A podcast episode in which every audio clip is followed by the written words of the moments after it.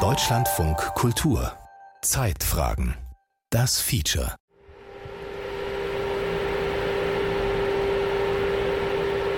Roland Dittmeier, der Leiter des Instituts für Mikroverfahrenstechnik beim KIT in Karlsruhe, blickt auf den geöffneten Container direkt vor ihm.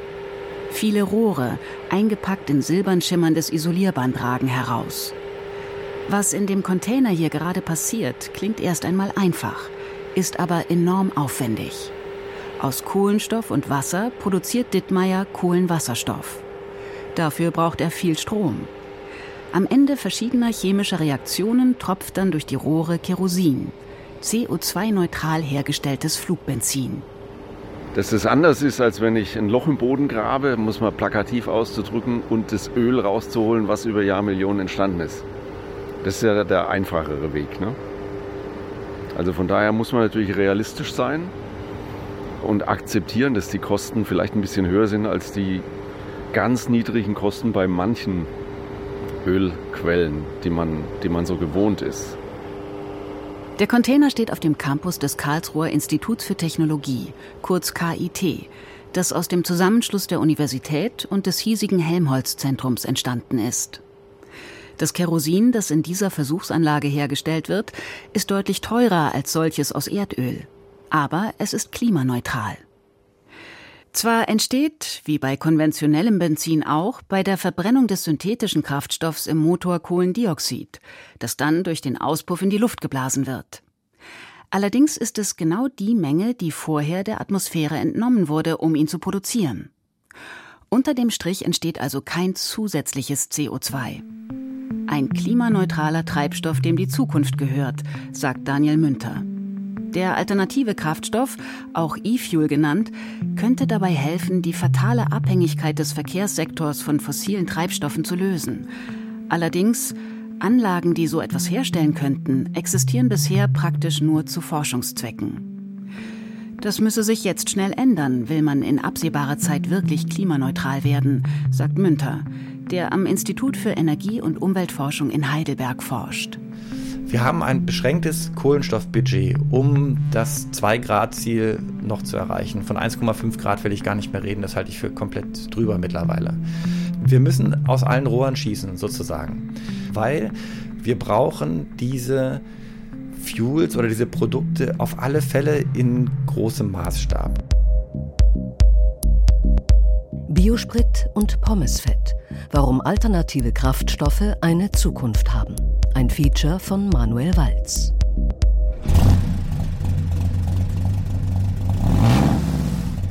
Lange Zeit standen vor allem Umweltverbände alternativen Kraftstoffen und E-Fuels sehr skeptisch gegenüber. Sie fürchteten, dass durch die alternativen Kraftstoffe das Ende des Verbrennungsmotors und damit die Verkehrswende verzögert werde. Daniel Münter teilt diese Skepsis, fordert aber angesichts der gebotenen Eile pragmatische Lösungen. Und das ist erstmal egal, ob die jetzt dafür gebaut werden für den Straßenverkehr, weil der im Moment gerade am meisten zahlt zum Beispiel, oder ob ich die nachher verwenden kann, um Produkte für die Chemieindustrie, Rohstoffe für die Chemieindustrie äh, zu produzieren. Wir brauchen die. Und von daher wird es da zu einem Ausbau kommen müssen.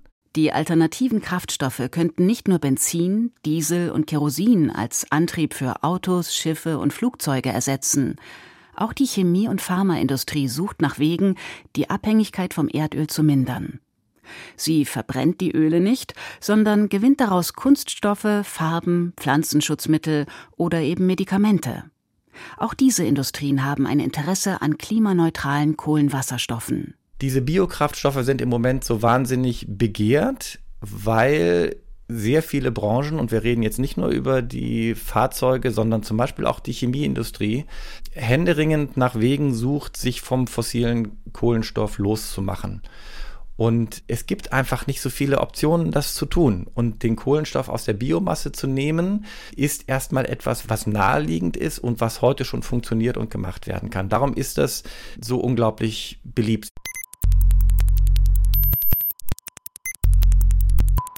Moment gibt es grob gesagt drei unterschiedliche Arten von alternativen Kraftstoffen.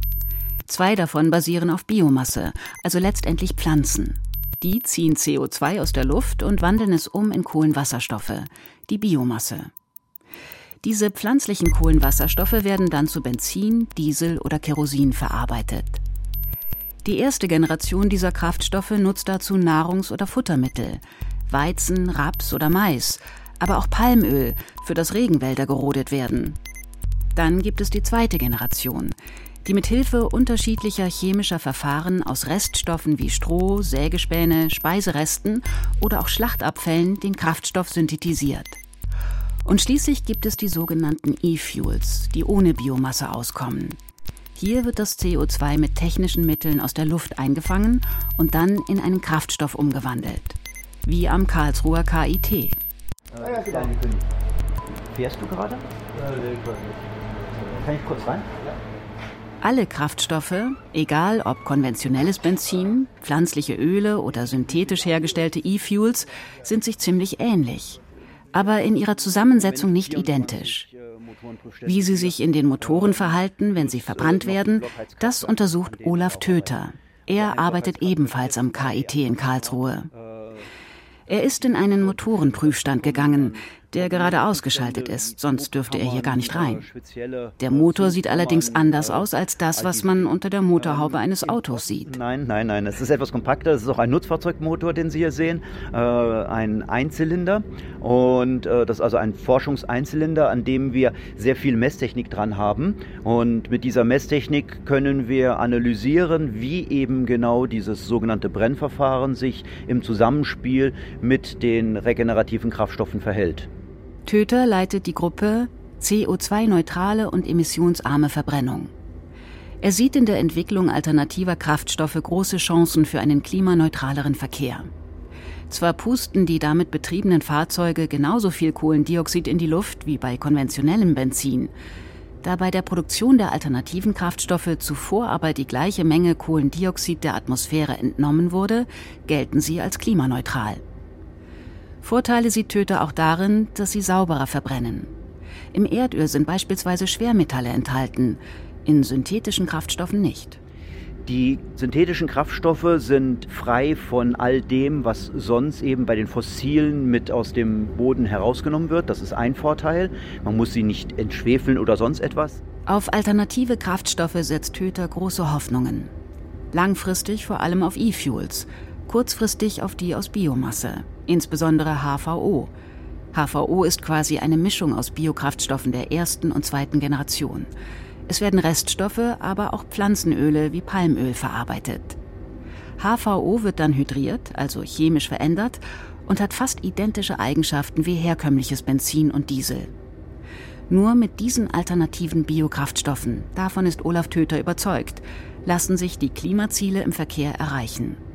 Und wenn wir blicken, dass wir 50 bis 55 Prozent Reduktion anstreben bis 2030, gibt es mathematisch mit Blick auf die Flottenwechsel keine Alternative dazu, dass wir regenerative Kraftstoffe einsetzen. Der Flottenwechsel auf elektrische, batteriebetriebene Fahrzeuge komme nicht so schnell voran, dass dadurch der CO2-Ausstoß in dem gewünschten Umfang gesenkt werde, sagt Töter. Deshalb müsse man Verbrennungsmotoren klimaschonender machen, unter anderem durch HVO-Kraftstoffe. Bislang dürfen sie konventionellem Benzin nur beigemischt werden. Töter hält das für einen Fehler. Er fordert die Zulassung als Reinkraftstoff, wie es in vielen Ländern in Europa schon der Fall ist. Dann könnte man ihn zu 100 Prozent an Tankstellen abfüllen. Im Bundesumweltministerium, das für eine Zulassung zuständig wäre, kennt man diese Forderung und winkt ab. Ein Sprecher schreibt auf Anfrage Nach aktueller Rechtslage ist eine Beimischung zu konventionellem Kraftstoff bis zu 26 Prozent möglich. Durchschnittlich wird HVU aber nur zu etwa 2 Prozent beigemischt. Der geringe Wert liegt vor allem an den hohen Kosten. Technisch und rechtlich wäre mehr möglich. Ein Knackpunkt von HVO sind die eingesetzten Öle.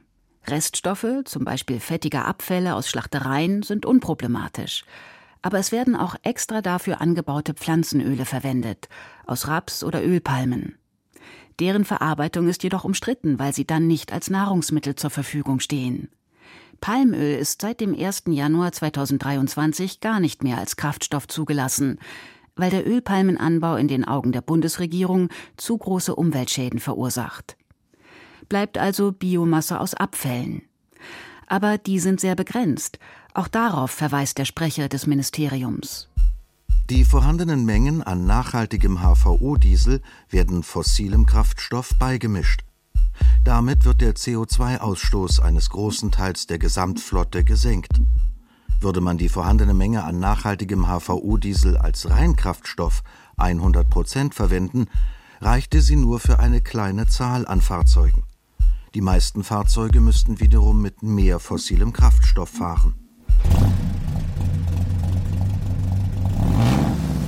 Damit wäre der Effekt für den Klimaschutz gleich null, schreibt das Ministerium.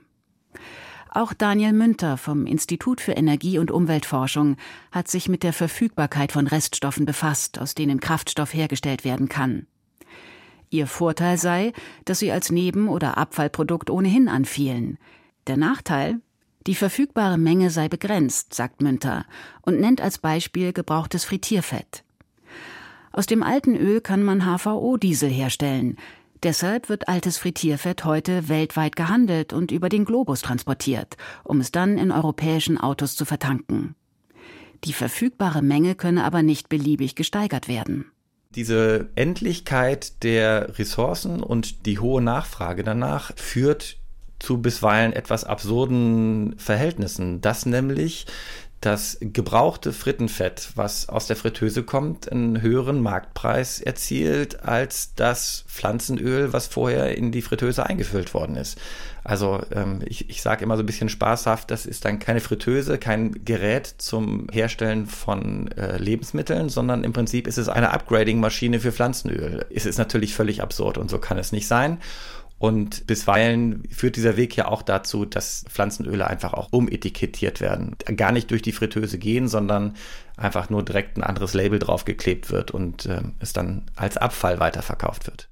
Seit dem Ukraine-Krieg und der weltweiten Lebensmittelknappheit ist die Teller statt Tank-Diskussion wieder voll entbrannt. Die Diskussion also, ob Nahrungsmittel zu Benzin verarbeitet werden sollten. Die Organisation Transport and Environment hat ausgerechnet, dass 17.000 Tonnen Raps- und Sonnenblumenöl in Autos in der EU verbrannt werden. Jeden Tag. Das seien umgerechnet rund 19 Millionen Flaschen Speiseöl. Über die Hälfte des Rapsöls in der EU fließen in die Tanks der Autos, während Millionen Menschen auf der Welt an Hunger leiden. Auch im Bundesumweltministerium hat man darauf reagiert und will Speiseöle als Kraftstoff bis 2030 ganz verbieten. Das FDP-geführte Verkehrsministerium will das aber nicht mittragen, weil man sonst die Klimaziele noch stärker verfehlen würde. Daniel Münter steht den biobasierten Kraftstoffen kritisch gegenüber. Die CO2-Bilanz des Verkehrssektors könnten sie verbessern, sagt er, aber unter dem Strich überwiegen für ihn häufig die Nachteile. Man muss auch sehen, dass diese biologischen Kraftstoffe noch verhältnismäßig bezahlbar sind, wenn man mit fossilen vergleicht. Das ist natürlich ein ganz großes Argument auch. Und wir als Umweltwissenschaftler warnen halt, dass man bei diesen biologischen Kraftstoffen sehr genau hinschauen muss, welche Kraftstoffe, welche Grundstoffe man verwendet, weil man sich sozusagen sonst den ganzen Ärger, den man vermeiden will, indem man von den Fossilen weggeht, auch an anderer Stelle wieder einhandelt.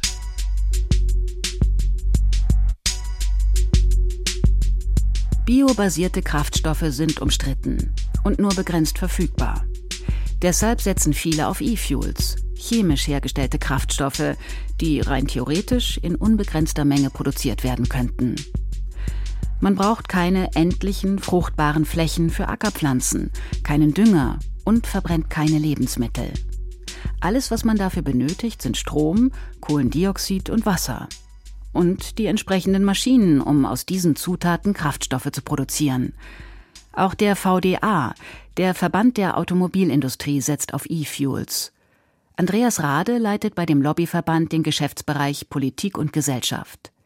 Er fordert von der Regierung politische Weichenstellungen und einen rechtlichen Rahmen, damit E-Fuels rasch und in größeren Mengen zur Verfügung stehen. Ich will ganz klar sagen, ohne Wenn und Aber, der Hochlauf der elektrischen Mobilität, batterieelektrisch, ist der Weg, den die, die Hersteller eingeschlagen haben. Das ist der, sagen wir, der Königsweg. Wir haben aber die Realität, dass wir Bestandsfahrzeuge haben, die wir nicht stilllegen können. Per Gesetz, das will auch keiner, das soll auch keiner tun. Deswegen müssen wir darüber reden, dass wir genug andere Treibstoffe haben als Beimischung oder als reine Treibstoffe, die eben weniger CO2 ausstoßen. Und dafür muss der Markt geschaffen werden. 2035 ist Schluss mit neuen Verbrennerautos in Europa. Das hat das EU-Parlament am 14. Februar dieses Jahres endgültig entschieden. Auf Druck der FDP hat die Bundesregierung zwar noch einen Prüfauftrag an die EU-Kommission in die Regelung verhandelt. Sie soll klären, ob danach noch Verbrenner nur für E-Fuels weiterverkauft werden dürfen. Ein Betrieb mit fossilem Benzin müsste dann aber ausgeschlossen sein. Das hält allerdings auch der Verband der Automobilindustrie VDA eher für eine theoretische Möglichkeit. Aber, das betont VDA-Geschäftsführer Andreas Rade, es werde viele Altfahrzeuge mit Verbrennungsmotoren geben, die auch nach 2035 viele Jahre lang gefahren werden. Er geht von circa 30 Millionen aus, und die bräuchten dann einen klimaschonenden Treibstoff. Rade und der VDA setzen deshalb auf E-Fuels. Dafür aber braucht man viel Strom, am besten aus erneuerbaren Energien. Das macht die Produktion in Deutschland schwierig. Es geht darum, wo ich sie herstelle. Also wenn wir über Deutschland reden, sind sie irgendwie natürlich auch wirtschaftlich schwerer darstellbar. Wenn ich mir es als Chilener angucke, wo der Wind mir täglich in die Nase bläst, dann sind die faktisch unendlich. Das heißt, wir müssen gucken, dass wir auch da über Partnerschaften mit anderen Ländern reden, wo diese Treibstoffe erzeugt werden können zu Preisen, die wir hier kaum darstellen können und eben aber auch zu Mengen, die dann praktisch unbegrenzt zur Verfügung stehen. Rade verweist auf ein Projekt der Porsche AG ganz im Süden von Chile. Ende 2022 gab es dort den Startschuss für die erste kommerzielle Anlage zur Produktion von E-Fuels mit Hilfe von erneuerbaren Energien. Ein Windrad produziert dort Strom, mit dem der Kraftstoff hergestellt wird. Betreiber der Anlage ist HEF Global, ein chilenisches Unternehmen, das noch weitere, viel größere E-Fuel-Parks plant, ebenfalls in Südchile, in Patagonien, wo praktisch immer ein starker Wind weht. Thorsten Herdern leitet die deutsche Tochter in Berlin. Er sieht einen riesigen Bedarf für E-Fuels, allerdings nicht so sehr in der Autoindustrie. Also wir sehen die Märkte sehr stark in der Luftfahrt und in der Schifffahrt, ähm, sodass die Produktion von erneuerbarem Benzin möglicherweise gar nicht in dem Umfang kommen wird, wie manche äh, glauben, dass es passieren würde. Große Interkontinentalflugzeuge haben in absehbarer Zeit keine Alternative zu Kerosin. Genauso die großen Containerschiffe. Sie können nicht mit Strom fahren, weil die Batterien nicht die nötige Speicherkapazität haben. Und auch Wasserstoffantriebe sind bestenfalls auf lange Sicht eine Option. Deshalb rücken alternative Kraftstoffe in den Fokus. Allerdings nicht für Autos. Die können auch mit Elektrobatterien fahren. Und das sollten sie auch, meint Tarek Al-Wazir, der grüne Wirtschaftsminister von Hessen. E-Fuels würden in anderen Branchen dringender benötigt, in der Chemiebranche zum Beispiel oder im Flugverkehr. Ich würde sagen, im Pkw-Bereich ist es so eine Art Beruhigungspille. In unserer aller Lebenszeit war das Auto verbunden mit, wir schütten etwas Flüssiges in einen Tank. So, jetzt kommt irgendjemand und sagt, das wird jetzt alles ganz anders sein und das wird alles nicht mehr funktionieren und jetzt nehmen wir eine Batterie und hängen das an ein Kabel. Und das ist ungewohnt, das ist neu. Der Nachteil der E-Fuels? Die Herstellung ist sehr energieintensiv. Man braucht viel Strom. Und sie ist sehr ineffizient. Nur etwa ein Drittel der eingesetzten Energie bleibt in Form von Kraftstoff übrig. Bei der Verbrennung im Motor gehen noch einmal etwa zwei Drittel verloren sodass am Ende nur ca. 10 Prozent der ursprünglich eingesetzten Energie tatsächlich in den Antrieb der Autos fließen. Ein E-Auto sei viel effizienter. Es komme mit der gleichen Menge Energie etwa fünfmal so weit, sagt Tarek Al-Wazir. Was wir uns auf keinen Fall leisten dürfen, ist Verschwendung. Und äh, aus meiner Sicht ist völlig klar, synthetische Kraftstoffe gehören in die Bereiche, wo es keine vernünftige Batterieanwendung geben kann, jedenfalls auf absehbare Zeit. Und das bedeutet, dass sie auf keinen Fall in den Autotank gehören. Tarek Al-Wazir rechnet damit, dass der Umstieg auf E-Autos viel schneller vonstatten gehen wird, als viele denken. Der Verbrennermotor sei ein Auslaufmodell, Deshalb würden alternative Kraftstoffe dort in der Zukunft keine große Rolle spielen, sagt auch Volker Quaschning. Professor für regenerative Energiesysteme an der Hochschule für Technik und Wirtschaft HTW Berlin. Wir wissen, dass wir früher oder später auf Elektroantriebe wechseln werden und dann wird es natürlich irgendwann so eine Spirale des Todes für das äh, Verbrennerauto geben, weil wenn immer weniger Verbrennerautos verkauft werden, dann gibt es natürlich auch immer weniger Tankstellen, immer weniger äh, Werkstätten. Das heißt also auch das Auto wird an sich unattraktiver. Dadurch werden dann natürlich auch die Wiederverkaufswerte sinken. Und dann hat man also irgendwie einen, einen Kippen, wo das also plötzlich wirklich äh, nicht mehr attraktiv ist. Den Verbrennerautos drohe in der Zukunft, was heute eines der größten Probleme der Elektroautos sei, eine lückenhafte Infrastruktur. Und das möchte man, glaube ich, aus Automobilherstellersicht dann einfach verhindern, indem man eine Story aufbaut und sagt, naja, okay, wir wissen, irgendwann sind die Verbrennertreibstoffe nicht mehr möglich aber wir haben hier eine ganz super tolle Alternative, deswegen müsst ihr euch keine Gedanken machen. Der Verbrenner hat eine Zukunft. Diese Story möchte man so lange wie möglich oben halten. Und insofern hier geht es wirklich um das Verkaufen von Verbrennerautos so lange wie möglich. Und deswegen glaube ich, ist hier auch die Politik gefragt, dass wir einfach die Regeln so setzen, dass wir in Deutschland unsere Klimaschutzziele einhalten können. Mit der Politik zu E-Fuels oder irgendwelchen Alternativen, die am Ende nicht funktionieren werden, werden wir das nicht schaffen. Quaschning fordert zudem, dass wir alle schlicht weniger Auto fahren sollten.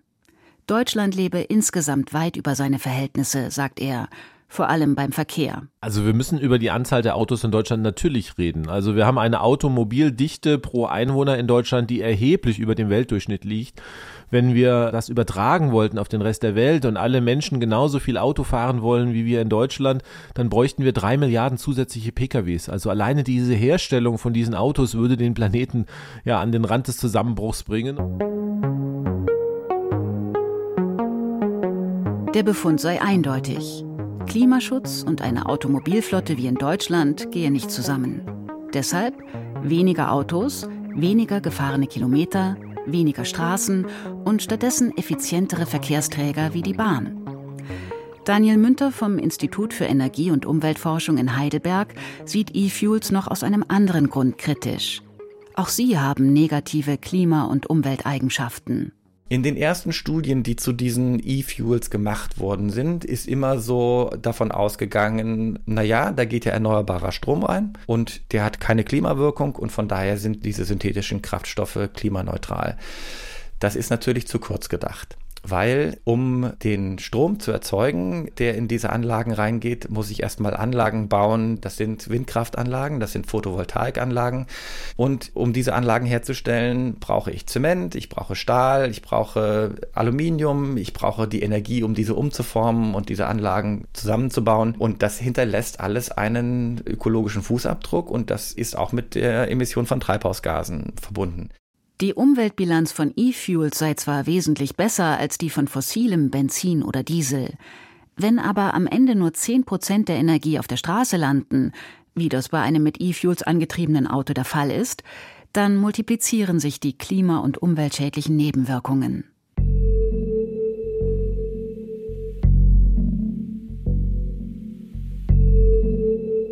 Die industrielle Herstellung von E-Fuels ist derzeit noch Neuland. Es gibt die Anlagen noch nicht. Sie müssen erst noch gebaut werden. Das Ganze ist eine ziemlich neue Technologie, die hier zum Einsatz kommt. Davon kann Thorsten Herdern berichten, dessen Unternehmen die E-Fuel-Anlage in Chile betreibt. Wir haben jetzt den ersten Windkraftstoffpark der Welt gebaut. Da lernen wir unheimlich viel und diese Lerneffekte setzen wir dann um in die Skalierung. Sie können sich vorstellen, wenn Sie direkt ähm, skalieren würden und diese großen Anlagen bauen, da reden wir dann von Investitionsvolumina von äh, 6 bis 8 Milliarden Euro. Und dann treten größere Fehler auf, ähm, dann überlebt das kein Unternehmen, weder der Zulieferer äh, für den Elektrolyseur oder für die Methanolanlage oder für den Windpark äh, und schon gar nicht ein Projektentwickler. Das heißt, der Prozess ist ein relativ simpler. Man fängt klein an, lernt dabei und skaliert dann hoch. Bis zum Ende des Jahrzehnts will das Unternehmen eine Leistung von 7 bis 8 Gigawatt an Windkraftanlagen bauen und mit diesem Strom E-Fuels herstellen. Zum Vergleich, die Leistung aller deutschen Offshore-Windparks beträgt ebenfalls etwa 8 Gigawatt. Hinzu kommt der Bau von sogenannten Elektrolyseuren, aufwendige Anlagen, die für die E-Fuel-Produktion gebraucht werden. Das alles brauche seine Zeit, sagt Thorsten Herdern.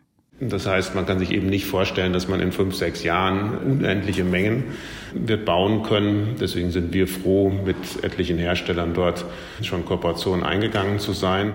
Eine Anlage wie die in Chile besteht, etwas vereinfacht gesagt, aus drei Teilen. Einem Windrad, das den Strom erzeugt, und einem Elektrolyseur, der mit Hilfe des Stroms Wasserstoff herstellt. Dieser Wasserstoff wird dann in einem dritten Schritt mit CO2 in Kohlenwasserstoff umgewandelt. Das CO2, sagt Herdan, ist neben den Elektrolyseuren ein weiterer kritischer Faktor beim Aufbau der Anlagen. Wenn es beispielsweise nicht möglich sein sollte, aus industriellen Punktquellen CO2-Emissionen zu nutzen, dann wird sich der Markthochlauf deutlich verlangsamen, weil schlicht und ergreifend die sogenannte Direct Air Capture noch zu teuer ist äh, und wir dann keinen Kunden finden, der uns den erneuerbaren Kraftstoff abnimmt. Direct Air Capture Anlagen filtern das Kohlendioxid aus der Luft und speichern es anschließend. Günstiger ist es, direkt bei großen CO2-Emittenten, großen Industrieanlagen oder Kraftwerken, das CO2 abzuscheiden. Noch ist aber unklar, ob das in der EU dann als nachhaltig zertifiziert wird. Wenn nicht, wären die daraus gewonnenen E-Fuels nicht nachhaltig und hätten vermutlich kaum noch Chancen. Auch Roland Dittmeier am KIT in Karlsruhe forscht daran, wie er CO2 günstiger und mit weniger Energieaufwand aus der Luft entnehmen kann, um es dann in Kraftstoff umzuwandeln. Er steht gerade neben einer Anlage, die genau das kann. Es riecht nach Wachs. Gerade wird Paraffin produziert, ein langkettiger Kohlenwasserstoff. Wachs wie in einer Kerze. In einem zweiten Schritt werden die langen Ketten dann wieder in kürzere zerteilt, in Kerosin in diesem Fall. Dittmeier arbeitet vor allem an kleineren Anlagen, die in einen Container passen. Sie könnten zum Beispiel in Windparks stehen. Wenn die mehr Strom produzieren, als die Netze aufnehmen können, dann müssen die Windräder abgeschaltet werden. Mit einem solchen Container wie diesem hier könnte man das verhindern, den überschüssigen Strom nutzen und Kerosin herstellen. So, also Ende dieses Jahrzehnts, glaube ich, wird es erste Anlagen geben, die große Mengen erzeugen. Das ist immer noch vergleichsweise wenig, wenn man sich so die Kraftstoffverbräuche weltweit natürlich anguckt. Und in der Dekade danach muss natürlich dann ein großflächiger Aufbau erfolgen, um die Segmente zu versorgen, die halt eben nicht direkt elektrisch oder mit Wasserstoff laufen. Dittmeier geht von einem Zusammenspiel aus, das nötig wäre, um eine Versorgung mit E-Fuels in ausreichendem Maße aufzubauen. Kleinere, dezentrale Anlagen hier in Deutschland, dazu große E-Fuel-Parks im Ausland, dort, wo es viel Wind und Sonne gibt, um grünen Strom zu produzieren. Möglich ist es. Also ich halte das durchaus für möglich. Es erfordert natürlich Geld, aber Geld ist an sich verfügbar, meiner Ansicht nach. Es braucht halt Weichenstellungen, die zu wirtschaftlichen äh, Geschäftsmodellen führen, damit das Geld auch da investiert wird. Das bedeutet aber nicht, dass wir so das Erdöl eins zu eins ersetzen können. Dafür sei die E-Fuel-Produktion zu aufwendig und zu teuer. Und in der gegebenen Zeit nicht in dem Maßstab umzusetzen.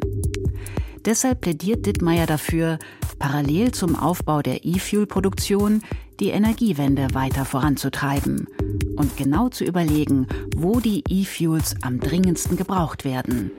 Das ist für mich nicht vorstellbar, dass man, dass man die jetzt benötigten Mengen an Kraftstoff so als synthetische Kraftstoffe herbringt. Es ist einfach nicht drin, braucht viel zu viel Strom. Deswegen muss man sich schon auf die Segmente fokussieren, die am wichtigsten sind. Für Dittmeier ist klar, alternative Kraftstoffe haben eine Zukunft, aber nur dort, wo es keine Alternativen gibt. Und in jenen Branchen, die noch mehr Zeit brauchen, um bessere emissionsfreie Lösungen zu entwickeln.